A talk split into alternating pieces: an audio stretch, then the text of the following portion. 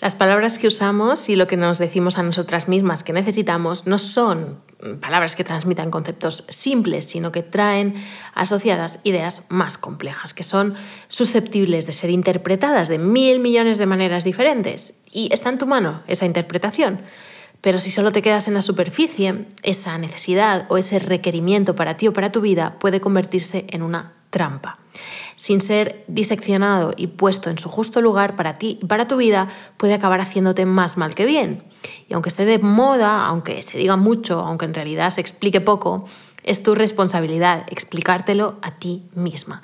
En esta serie de DevSap yo voy a explorar las trampas que yo detecto para mí y para mi vida tras conceptos tan habituales y utilizados como la abundancia, la vulnerabilidad, eh, la felicidad, el merecimiento, la ambición, el conocimiento, la espiritualidad. Y hoy vamos a hablar de algo que parece muy relacionado, de hecho, a lo que expliqué en el episodio de la espiritualidad, pero tiene otro giro diferente y es la trampa de lo esotérico. Y te voy a contar qué significa para mí todo este esoterismo que ahora creo que está cogiendo mucha potencia en la presencia que tiene a nuestro alrededor cada vez más y por qué creo que deberías intentar detenerte a observar qué significa para ti, qué te exiges al respecto o cómo eliges creer en ello o no creer. Y es que si no quedó claro en el episodio de espiritualidad, aquí igual sí que va a quedar, lo voy a repetir de otra manera. Yo no creo en nada y a la vez creo en todo. Lo digo otra vez, no creo en nada y a la vez creo en todo. Y esto que a lo mejor para muchos puede parecer, pues no sé, como cobardía o ganas de no mojarse o, o indefinición o incluso una mentira, es para mí la mayor verdad ahora mismo. Siempre pienso que todo puede ser y que me falta información y experiencia para poder afirmar o desmentir. Le doy toda la validez a lo que sea, pero tampoco lo compro en su totalidad. Y sobre todo no busco ni demostrar ni que me demuestren. Es decir, me creo igual de poco o de mucho el método científico que tanto gusta a los escépticos de lo esotérico solo porque algo no se pueda o se sepa demostrar todavía. No significa que no exista o que no tenga valor y validez o que se pueda usar a nuestro favor en multitud de ocasiones y de maneras. Partiendo de esto, pues podríamos decir, por ejemplo, que no creo que haya extraterrestres, pero también podría creerlo fácilmente. o no tan fácilmente, no lo sé, pero no creo que los haya. En principio yo te diré, no creo que existan, pero también podría ser que existieran. Y creo que la reencarnación, por ejemplo, es una posibilidad plausible, pero también puede no serlo.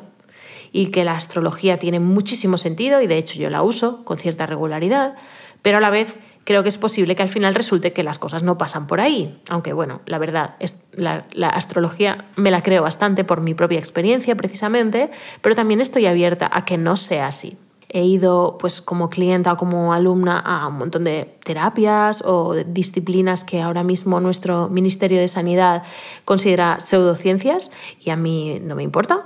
No tengo miedo ni de creer ni de no creer, ni de decir que creo y que a la vez no creo.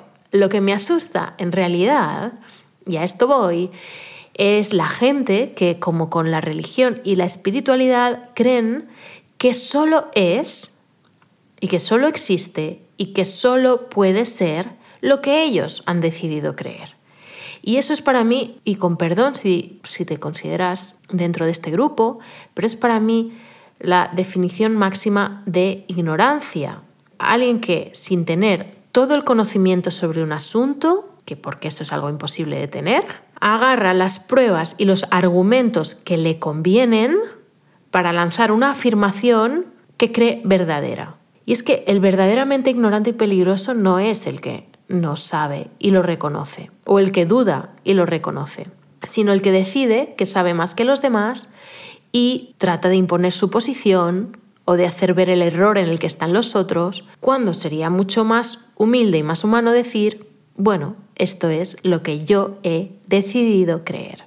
Y así lo digo yo con, muchos de estos temas, por ejemplo, con el tema de las reencarnaciones del alma, ¿no? Yo he decidido creer que esto es posible y que me lo creo, de hecho, por el simple motivo de que creer que no hay nada después de la muerte, como creía hace un tiempo, me asusta y me incomoda más que la idea de la posibilidad de que haya otras oportunidades y otros reencuentros en nuestro ciclo vital, digamos. Es más naif, es más inocente, infantil si quieres. Es así, obvio, yo lo veo.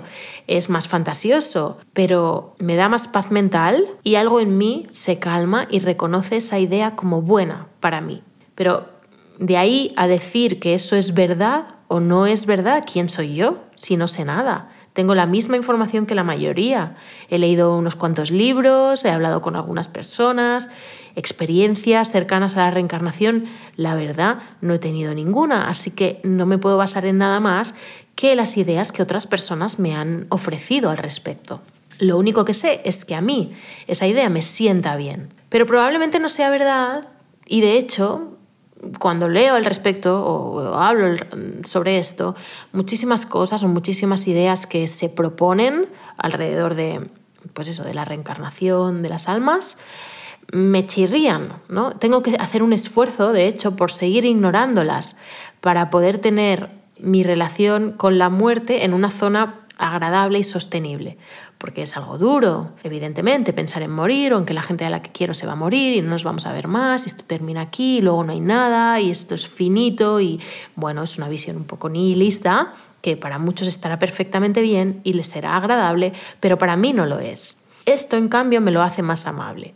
¿Y por qué no darme la oportunidad de tener una relación con la muerte más amable en este punto? De mi vida. Más adelante quizá creeré otra cosa o dejaré de creer en esto. Pero, ¿por qué no puedo suspender mi credibilidad a mi favor y con toda mi conciencia? Es decir, ¿por qué no puedo decir, vale, esto me suena muy raro, estas cosas que me explican en estos libros igual no me cuadran, eh, la mayoría de ellas igual me parece, pues eso, fantasioso o como que se lo ha inventado alguien y, el resto han decidido ir por ahí, no veo eh, suficiente demostración, ni la va a haber nunca, pero yo elijo suspender mi credibilidad para sentirme mejor yo misma. y es algo que de sobra sé, y a las que seáis más escépticas con todo, que, que, es infantil y que se puede calificar de muchas cosas, pero también de algún modo me sana, me ha hecho más fácil, por ejemplo, transitar la relación con la enfermedad de mi, padre o la vejez de mis padres, porque son muy mayores, y me ha hecho más conforme respecto a muchas cosas, pero no conforme de resignada, sino conforme de aceptando. Y para mí eso ha sido muy importante y ha sido un cambio importante en mí. Por otro lado, hay, hay muchas cosas inexplicables que he visto con mis propios ojos y que he experimentado en mi propia piel, no respecto a la reencarnación, ¿no? Pero, por ejemplo, he estado en sesiones de constelaciones, que es un tipo de mm, terapia que se llama sistémica, ¿no? Que, que bueno, si no lo sabes, pues buscas lo que es, o ya hablaré otro día de, de las constelaciones, pero puedo afirmar que si no existe una conciencia superior llámala como quieras llamarla, a la que todos estamos de algún modo conectados permanentemente sin darnos siquiera cuenta y que tenemos acceso a una información que ni siquiera llegamos a entender, eh, a información de cosas y de mm, sentimientos y de el interior de otras personas a las que ni siquiera conocemos y que ni siquiera hemos conocido ni vamos a conocer porque quizá ni siquiera están ahora mismo vivas, pero eso, de algún modo, tú te pones a ejercer tu papel en esa constelación y lo que sientes, lo que tienes ganas de hacer o decir es exactamente lo que haría esa persona en ese momento y se revelan cosas ahí que son realmente alucinantes y no tiene ningún sentido porque ni yo conozco a la gente con la que estoy ahí, ni esa gente me conoce a mí y no tienen información de nada de lo que yo estoy preguntando allí, ni yo de lo que ellos están preguntando. Por tanto, es imposible manipular lo que estamos viviendo o haciendo allí. Y el acceso a la información, es decir, es inmediato, representes a, personas, como digo, a personas vivas o muertas o, incluso a almas anteriores, porque también he hecho constelaciones que no solo experimentaban con las familias y los antepasados de esta vida, sino también de otras, ¿no? contando con el supuesto de que eso exista, lo que sale allí no se puede explicar. Yo no lo puedo explicar, pero no me hace falta explicarlo porque lo he vivido. Y dentro de mí sé que es verdad, que yo no estaba fingiendo nada y que en, cambio estaba sintiendo y, y estaban sucediendo cosas eh, realmente mágicas, en un sentido, sí, de la palabra mágico, porque es algo que no, no, tiene, ningún, no tiene ningún sentido.